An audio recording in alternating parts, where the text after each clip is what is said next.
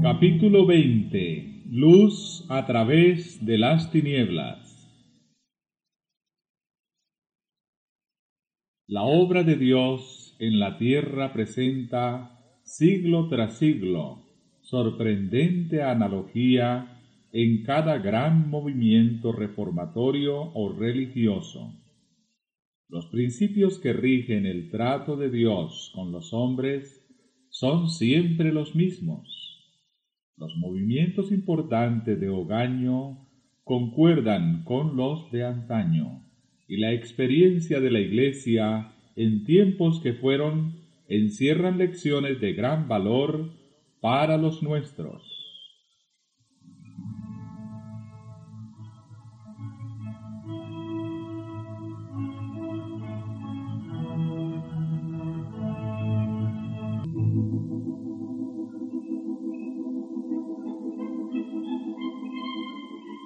Verdad se enseña en la Biblia con mayor claridad que aquella de que por medio de su Santo Espíritu Dios dirige especialmente a sus siervos en la tierra en los grandes movimientos en pro del adelanto de la obra de salvación.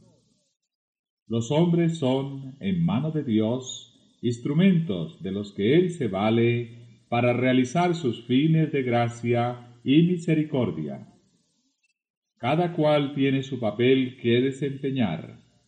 A cada cual le ha sido concedida cierta medida de luz adecuada a las necesidades de su tiempo y suficiente para permitirle cumplir la obra que Dios le asignó.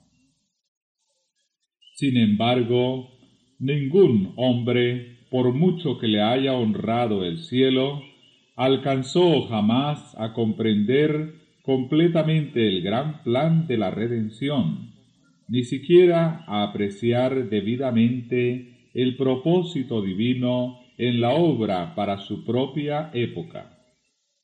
Los hombres no entienden por completo lo que Dios quisiera cumplir por medio de la obra que les da que hacer. No entienden en todo su alcance el mensaje que proclaman en su nombre.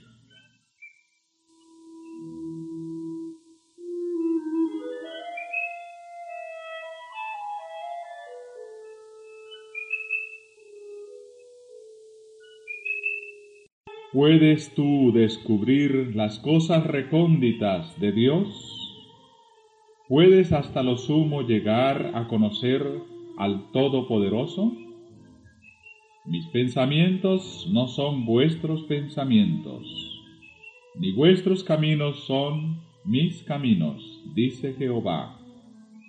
Porque como los cielos son más altos que la tierra, así mis caminos son más altos que vuestros caminos, y mis pensamientos que vuestros pensamientos.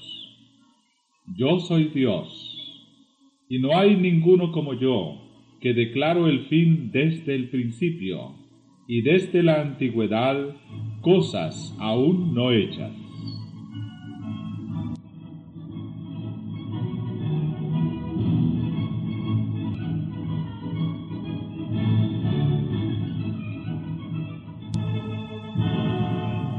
Ni siquiera los profetas que fueron favorecidos por la iluminación especial del Espíritu comprendieron del todo el alcance de las revelaciones que les fueron concedidas. Su significado debía ser aclarado de siglo en siglo, a medida que el pueblo de Dios necesitase la instrucción contenida en ellas.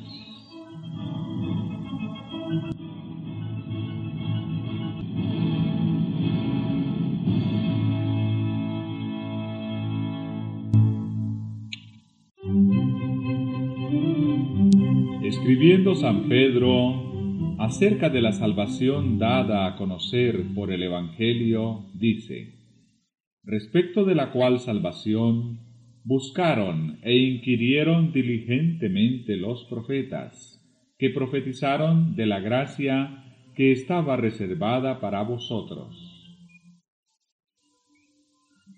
Inquiriendo qué cosa o qué manera de tiempo indicaba el Espíritu de Cristo que estaba en ellos, cuando de antemano daba testimonio de los padecimientos que durarían hasta Cristo y de las glorias que los seguirían.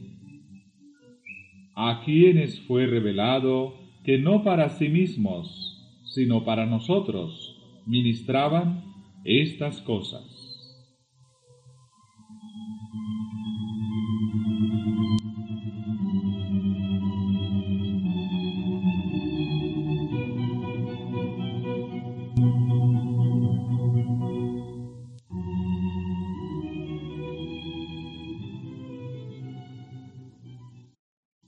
No obstante, a pesar de no haber sido dado a los profetas que comprendiesen enteramente las cosas que les fueron reveladas, procuraron con fervor toda la luz que Dios había tenido a bien manifestar.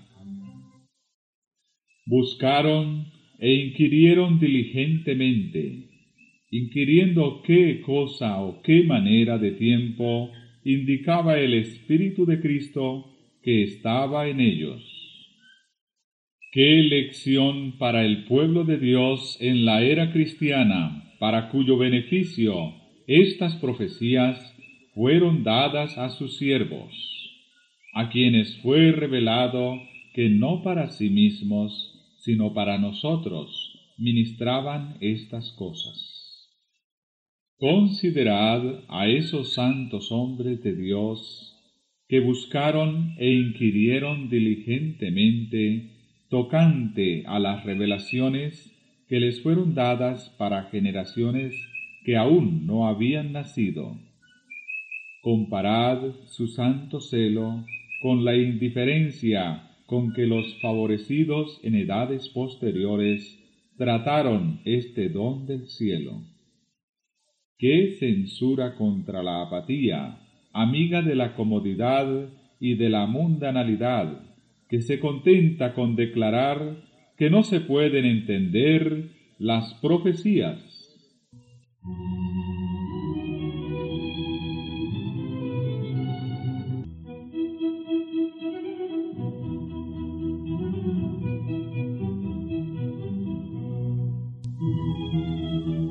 Si bien es cierto que la inteligencia de los hombres no es capaz de penetrar en los consejos del Eterno, ni de comprender enteramente el modo en que se cumplen sus designios, el hecho de que le resulten tan vagos los mensajes del cielo se debe con frecuencia a algún error o descuido de su parte. A menudo la mente del pueblo y hasta de los siervos de Dios es ofuscada por las opiniones humanas las tradiciones y las falsas enseñanzas de los hombres, de suerte que no alcanzan a comprender más que parcialmente las grandes cosas que Dios reveló en su palabra. Así les pasó a los discípulos de Cristo cuando el mismo Señor estaba con ellos en persona. Su espíritu estaba dominado por la creencia popular de que el Mesías sería un príncipe terrenal, que exaltaría a Israel a la altura de un imperio universal, y no pudieron comprender el significado de sus palabras cuando les anunció sus padecimientos y su muerte.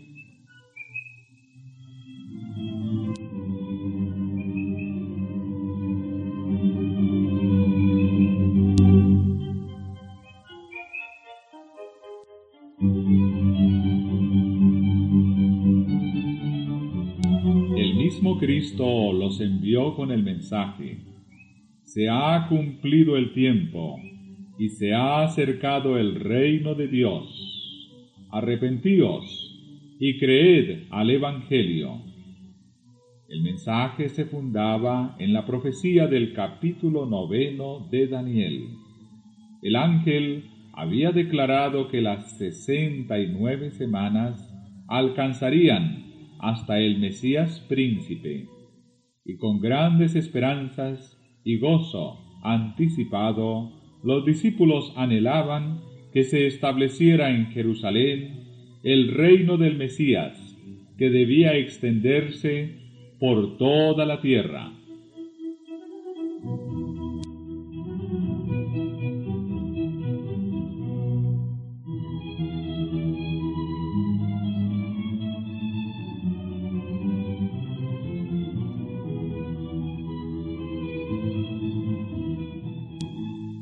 El mensaje que Cristo les había confiado, aun cuando ellos mismos entendían mal su significado.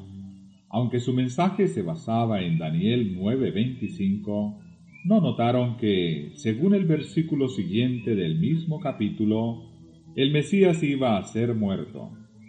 Desde su más tierna edad, la esperanza de su corazón se había cifrado en la gloria de un futuro imperio terrenal, y eso les cegaba la inteligencia con respecto tanto a los datos de la profecía como a las palabras de Cristo.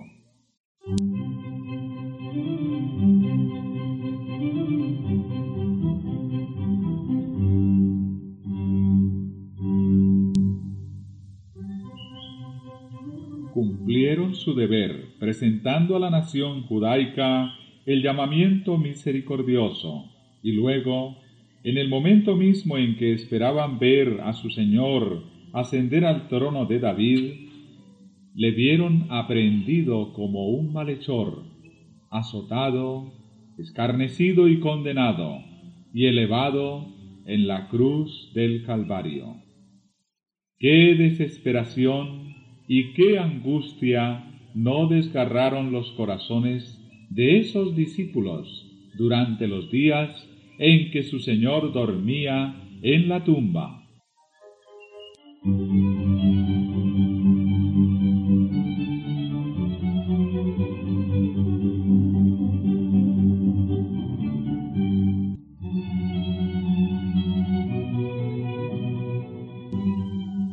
Cristo había venido al tiempo exacto y en la manera que anunciara la profecía. La declaración de las escrituras se había cumplido en cada detalle de su ministerio. Había predicado el mensaje de salvación y su palabra era con autoridad. Los corazones de sus oyentes habían atestiguado que el mensaje venía del cielo. La palabra y el Espíritu de Dios confirmaban el carácter divino de la misión de su Hijo.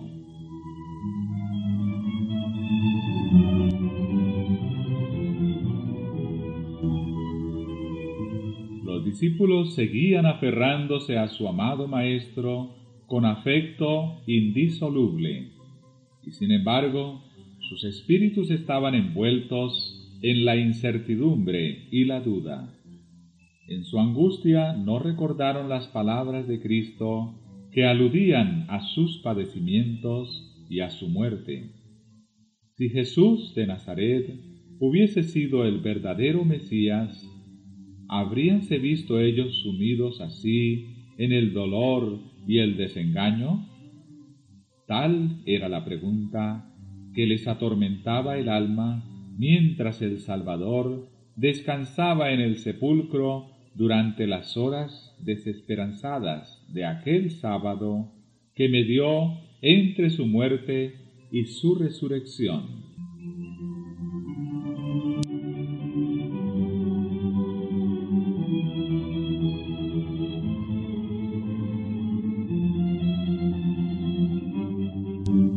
Aunque el tétrico dolor dominaba a estos discípulos de Jesús, no por eso fueron abandonados. El profeta dice, aunque more en tinieblas, Jehová será mi luz. Él me sacará a luz, veré su justicia. Aunque las tinieblas no encubren de ti, y la noche resplandece como el día, lo mismo te son las tinieblas que la luz. Dios había dicho, para el recto se levanta la luz en medio de tinieblas, y conduciré a los ciegos por un camino que no conocen, por senderos que no han conocido, los guiaré.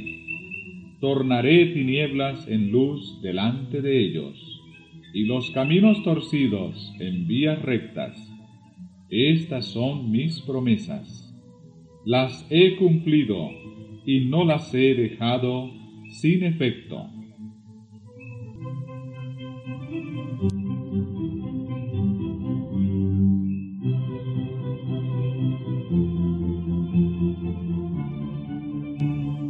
Lo que los discípulos habían anunciado en nombre de su Señor era exacto en todo sentido, y los acontecimientos predichos estaban realizándose en ese mismo momento se ha cumplido el tiempo y se ha acercado el reino de Dios.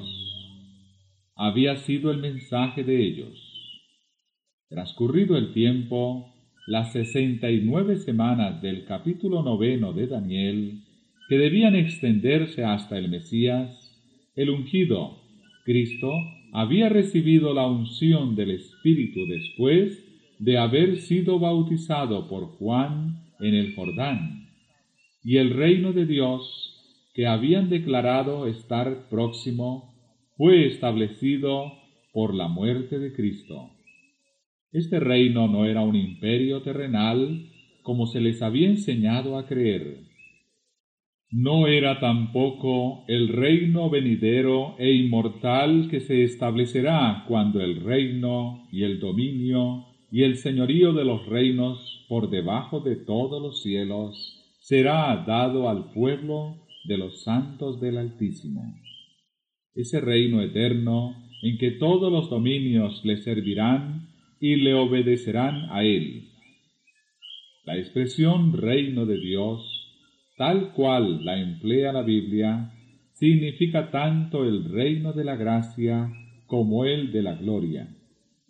El reino de la gracia es presentado por San Pablo en la epístola a los Hebreos.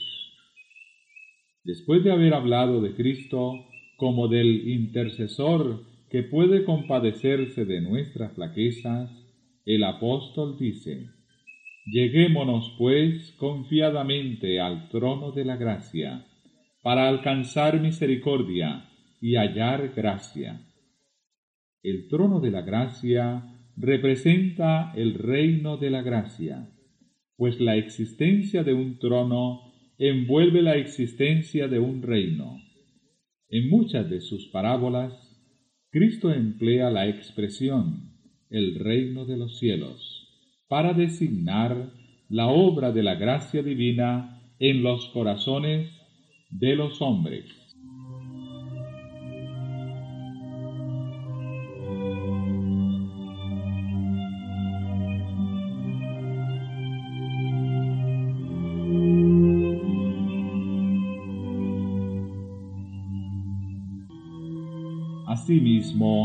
El trono de la gloria representa el reino de la gloria, y es a este reino al que se refería el Salvador en las palabras. Cuando el Hijo del Hombre venga en su gloria, y todos los santos ángeles con él, entonces se sentará sobre el trono de su gloria, y serán reunidas delante de él todas las gentes este reino está aún por venir. No quedará establecido sino en el segundo advenimiento de Cristo.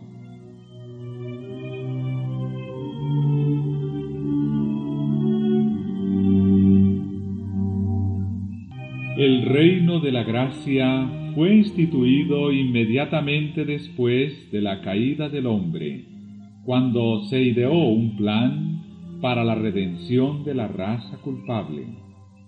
Este reino existía entonces en el designio de Dios y por su promesa, y mediante la fe los hombres podían hacerse sus súbditos. Sin embargo, no fue establecido en realidad hasta la muerte de Cristo. Aún después de haber iniciado su misión terrenal, el Salvador, cansado de la obstinación e ingratitud de los hombres, habría podido retroceder ante el sacrificio del Calvario. En Getsemaní, la copa del dolor le tembló en la mano. Aún entonces hubiera podido enjugar el sudor de sangre de su frente y dejar que la raza culpable pereciese en su iniquidad. Si así lo hubiera hecho, no habría habido redención para la humanidad caída. Pero cuando el Salvador hubo rendido la vida y exclamado en su último aliento, consumado es, entonces el cumplimiento del plan de la redención quedó asegurado. La promesa de salvación hecha a la pareja culpable en el Edén quedó ratificada.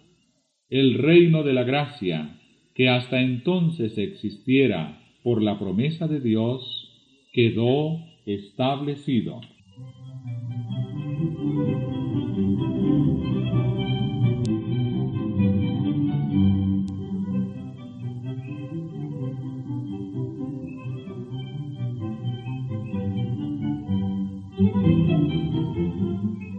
Así, la muerte de Cristo, el acontecimiento mismo que los discípulos habían considerado como la ruina final de sus esperanzas, fue lo que las aseguró para siempre.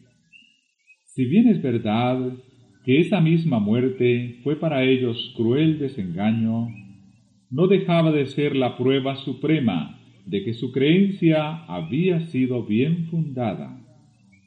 El acontecimiento que los había llenado de tristeza y desesperación fue lo que abrió para todos los hijos de Adán la puerta de la esperanza, en la cual se concentraban la vida futura y la felicidad eterna de todos los fieles siervos de Dios en todas las edades.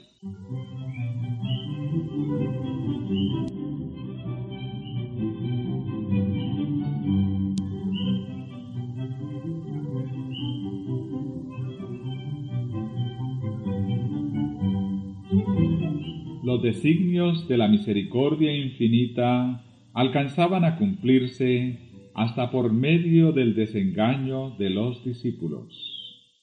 Si bien sus corazones habían sido ganados por la gracia divina y el poder de las enseñanzas de aquel que hablaba como jamás habló hombre alguno, conservaban, mezclada con el oro puro de su amor a Jesús, la liga vil del orgullo humano y de las ambiciones egoístas. Hasta en el aposento de la cena pascual, en aquella hora solemne en que su maestro estaba entrando ya en las sombras de Getsemaní, hubo también entre ellos una contienda sobre quién de ellos debía estimarse como el mayor. No veían más que el trono la corona y la gloria, cuando lo que tenían delante era el oprobio y la agonía del huerto, el pretorio y la cruz del Calvario. Era el orgullo de sus corazones, la sed de gloria mundana, lo que les había inducido a adherirse tan tenazmente a las falsas doctrinas de su tiempo, y a no tener en cuenta las palabras del Salvador que exponían la verdadera naturaleza de su reino y predecían su agonía y muerte. Y estos errores remataron en prueba, dura pero necesaria, que Dios permitió para escarmentarlos. Aunque los discípulos comprendieron mal el sentido del mensaje y vieron frustrarse sus esperanzas, habían predicado la amonestación que Dios les encomendara, y el Señor iba a recompensar su fe y honrar su obediencia, confiándoles la tarea de proclamar a todas las naciones el glorioso Evangelio del Señor resucitado. Y al fin de prepararlos para esta obra, había permitido que pasaran por el trance que tan amargo les pareciera.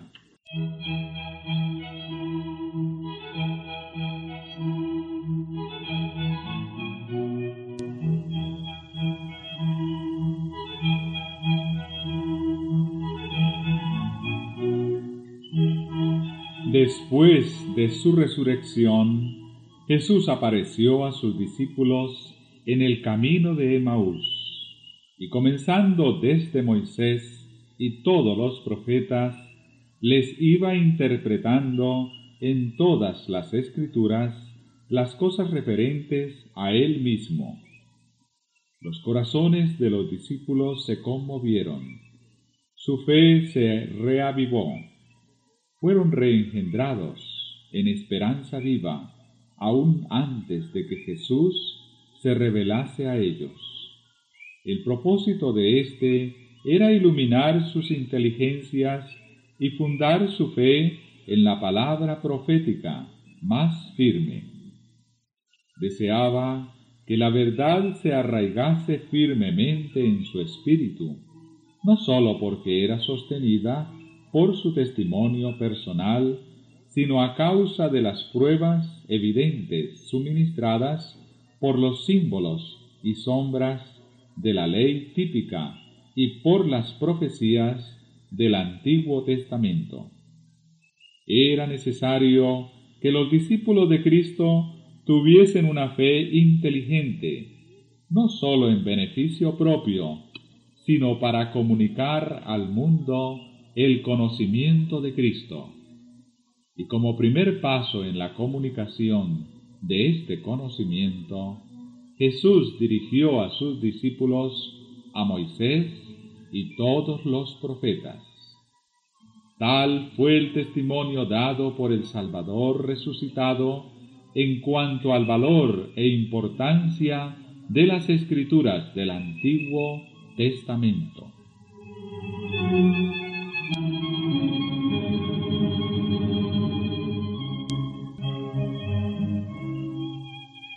Qué cambio el que se efectuó en los corazones de los discípulos cuando contemplaron una vez más el amado semblante de su Maestro. En un sentido más completo y perfecto que nunca antes, habían hallado a aquel de quien escribió Moisés en la ley y asimismo los profetas. La incertidumbre, la angustia, la desesperación dejaron lugar a una seguridad perfecta, a una fe serena. Qué mucho entonces que después de su ascensión ellos estuviesen siempre en el templo alabando y bendiciendo a Dios? El pueblo, que no tenía conocimiento sino de la muerte ignomiosa del Salvador, miraba para descubrir en sus semblantes una expresión de dolor, confusión y derrota, pero sólo veía en ellos alegría y triunfo. Qué preparación la que habían recibido para la obra que les esperaba. Habían pasado por la prueba más grande que les fuera dable experimentar, y habían visto cómo, cuando a juicio humano todo estaba perdido, la palabra de Dios se había cumplido y había salido triunfante. En lo sucesivo, ¿qué podría hacer vacilar su fe o enfriar el ardor de su amor? En sus penas más amargas, ellos tuvieron poderoso consuelo, una esperanza que era como ancla del alma segura y firme. Habían comprobado la sabiduría y poder de Dios y estaban persuadidos de que ni la muerte, ni la vida, ni los ángeles, ni los principados, ni poderes, ni cosas presentes, ni cosas por venir, ni lo alto, ni lo bajo, ni ninguna otra cosa creada podría apartarlos del amor de Dios, que es en Cristo Jesús nuestro Señor. En todas estas cosas, decían, somos vencedores, y más aún, por medio de aquel que nos amó. La palabra del Señor permanece para siempre. ¿Y quién es el que condena? Cristo Jesús es el que murió, más aún, el que fue levantado de entre los muertos, el que está a la diestra de Dios, el que también intercede por nosotros.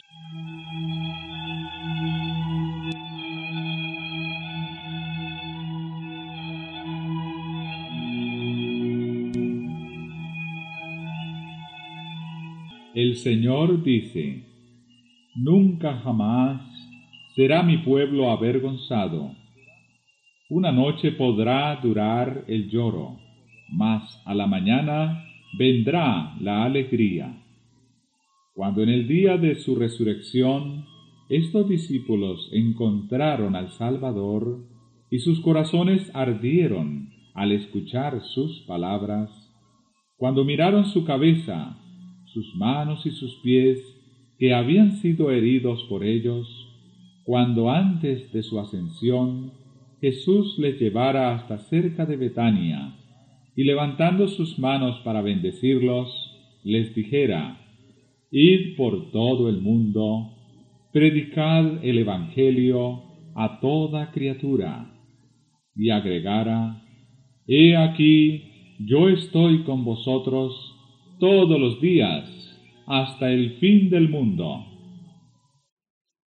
Cuando en el día de Pentecostés descendió el consolador prometido, y por el poder de lo alto que les fue dado, las almas de los creyentes se estremecieron con el sentimiento de la presencia de su Señor, que ya había ascendido al cielo, entonces, aunque la senda que seguían, como la que siguiera su Maestro, fuera la senda del sacrificio y del martirio, ¿habrían ellos acaso cambiado el ministerio del Evangelio de gracia con la corona de justicia que habían de recibir a su venida por la gloria de un trono mundano que había sido su esperanza en los comienzos de su discipulado? Aquel que es poderoso para hacer infinitamente más de todo cuanto podemos pedir y aún pensar, les había concedido con la participación en sus sufrimientos la comunión de su gozo, el gozo de llevar muchos hijos a la gloria, dicha indecible, un peso eterno de gloria, al que, dice San Pablo, nuestra ligera aflicción, que no dura sino por un momento, no es digna de ser comparada.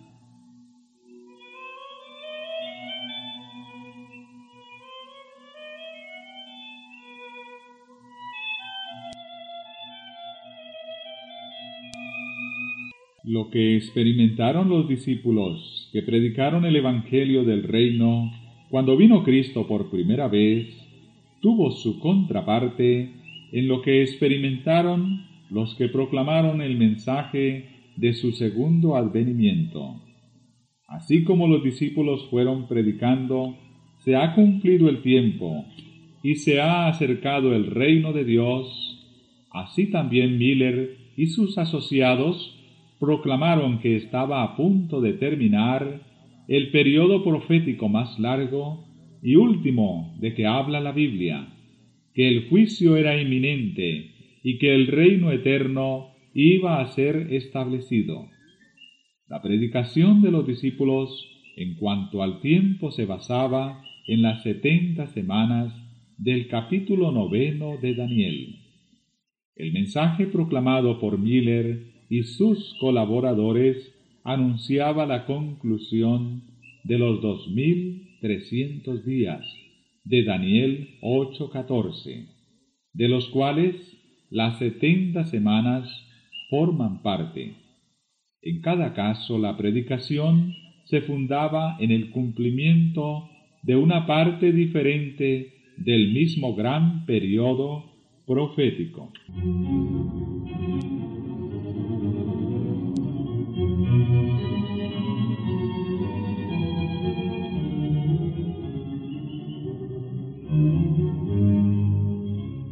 Como los primeros discípulos, Guillermo Miller y sus colaboradores no comprendieron ellos mismos enteramente el alcance del mensaje que proclamaban. Los errores que existían desde hacía largo tiempo en la Iglesia les impidieron interpretar correctamente un punto importante de la profecía. Por eso, si bien proclamaron el mensaje que Dios les había confiado para que lo diesen al mundo, sufrieron un desengaño debido a un falso concepto de su significado.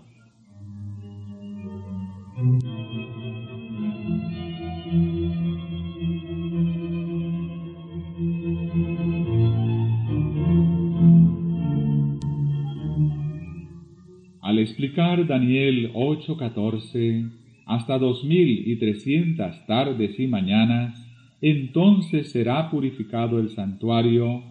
Miller, como ya lo hemos dicho, aceptó la creencia general de que la tierra era el santuario y creyó que la purificación del santuario representaba la purificación de la tierra por el fuego a la venida del Señor.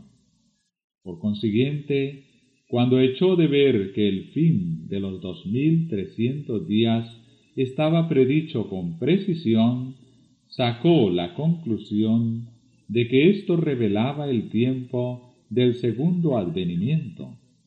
Su error provenía de que había aceptado la creencia popular relativa a lo que constituye el santuario.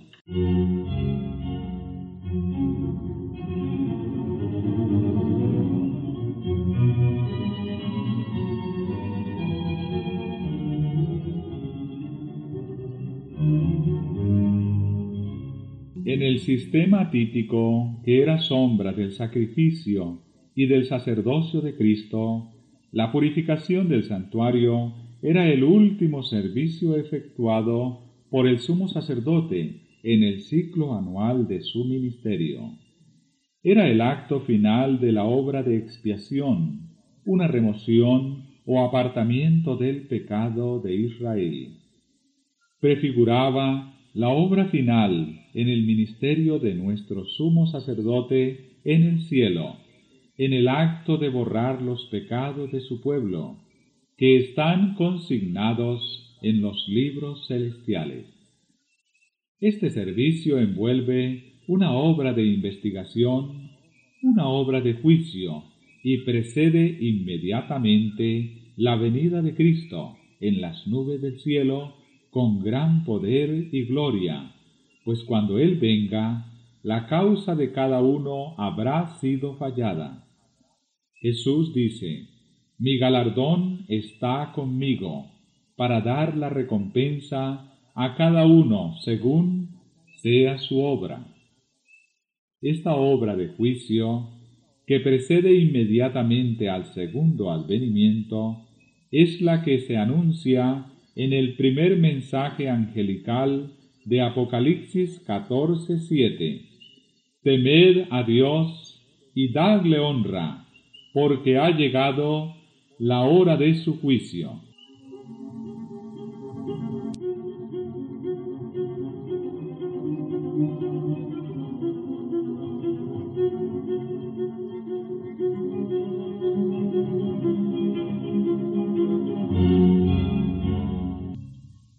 Que proclamaron esta amonestación dieron el debido mensaje a su debido tiempo.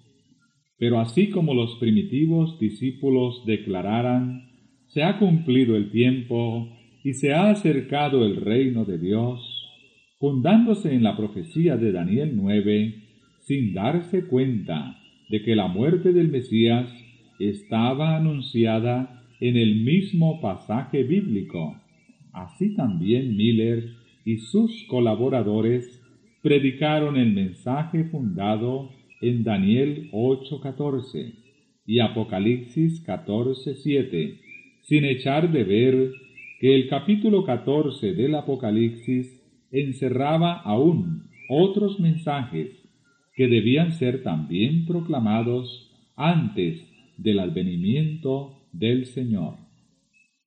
Como los discípulos se equivocaron en cuanto al reino que debía establecerse al fin de las setenta semanas, así también los adventistas se equivocaron en cuanto al acontecimiento que debía producirse al fin de los dos mil y trescientos días.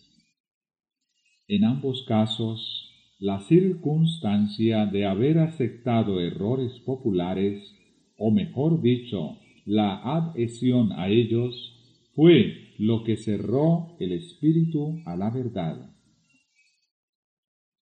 Ambas escuelas cumplieron la voluntad de Dios, proclamando el mensaje que Él deseaba fuese proclamado, y ambas debido a su mala comprensión del mensaje, sufrieron desengaños.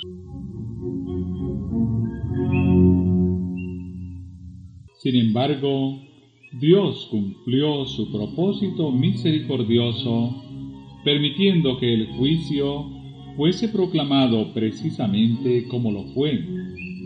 El gran día estaba inminente, y en la providencia de Dios el pueblo fue probado tocante a un tiempo fijo, a fin de que se les revelase lo que había en sus corazones.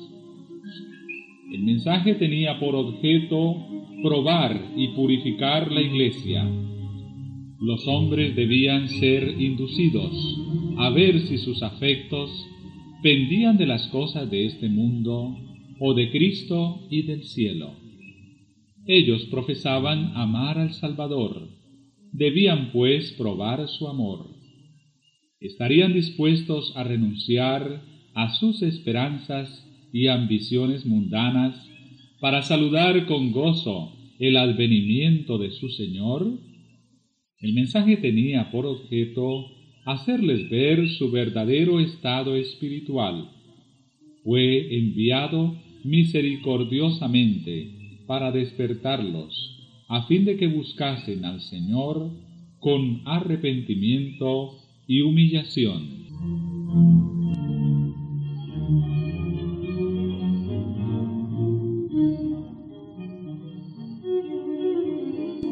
Además, si bien el desengaño era resultado de una comprensión errónea del mensaje que anunciaban, Dios iba a predominar para bien sobre las circunstancias. Los corazones de los que habían profesado recibir la amonestación iban a ser probados. En presencia de su desengaño, se apresurarían ellos a renunciar a su experiencia y abandonar su confianza en la palabra de Dios o con oración y humildad procurarían discernir en qué puntos no habían comprendido el significado de la profecía? ¿Cuántos habían obrado por temor o por impulso y arrebato? ¿Cuántos eran de corazón indeciso e incrédulo? Muchos profesaban anhelar el advenimiento del Señor. Al ser llamados a sufrir las burlas y el oprobio del mundo y la prueba de la dilación y del desengaño, renunciarían a su fe? Porque no pudieron comprender luego los caminos de Dios para con ellos, rechazarían verdades confirmadas por el testimonio más claro de su palabra?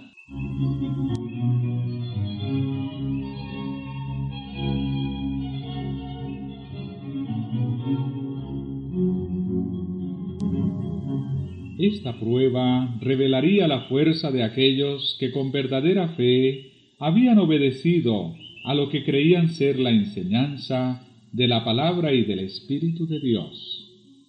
Ella les enseñaría, como sólo tal experiencia podía hacerlo, el peligro que hay en aceptar las teorías e interpretaciones de los hombres, en lugar de dejar la Biblia interpretarse a sí misma.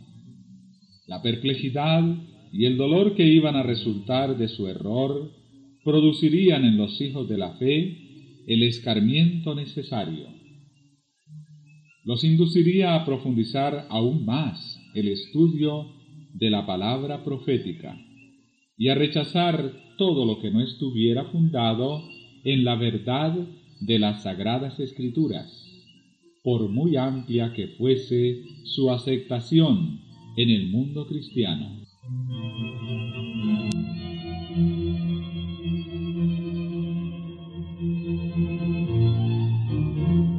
A estos creyentes les pasó lo que a los primeros discípulos lo que en la hora de la prueba pareciera oscuro a su inteligencia, les fue aclarado después.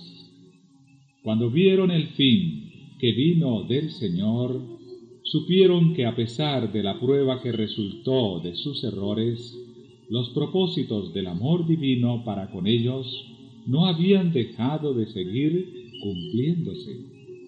Merced a tan bendita esperanza, llegaron a saber que el Señor es muy misericordioso y compasivo, y que todos sus caminos son misericordia y verdad para los que guardan su pacto y sus testimonios.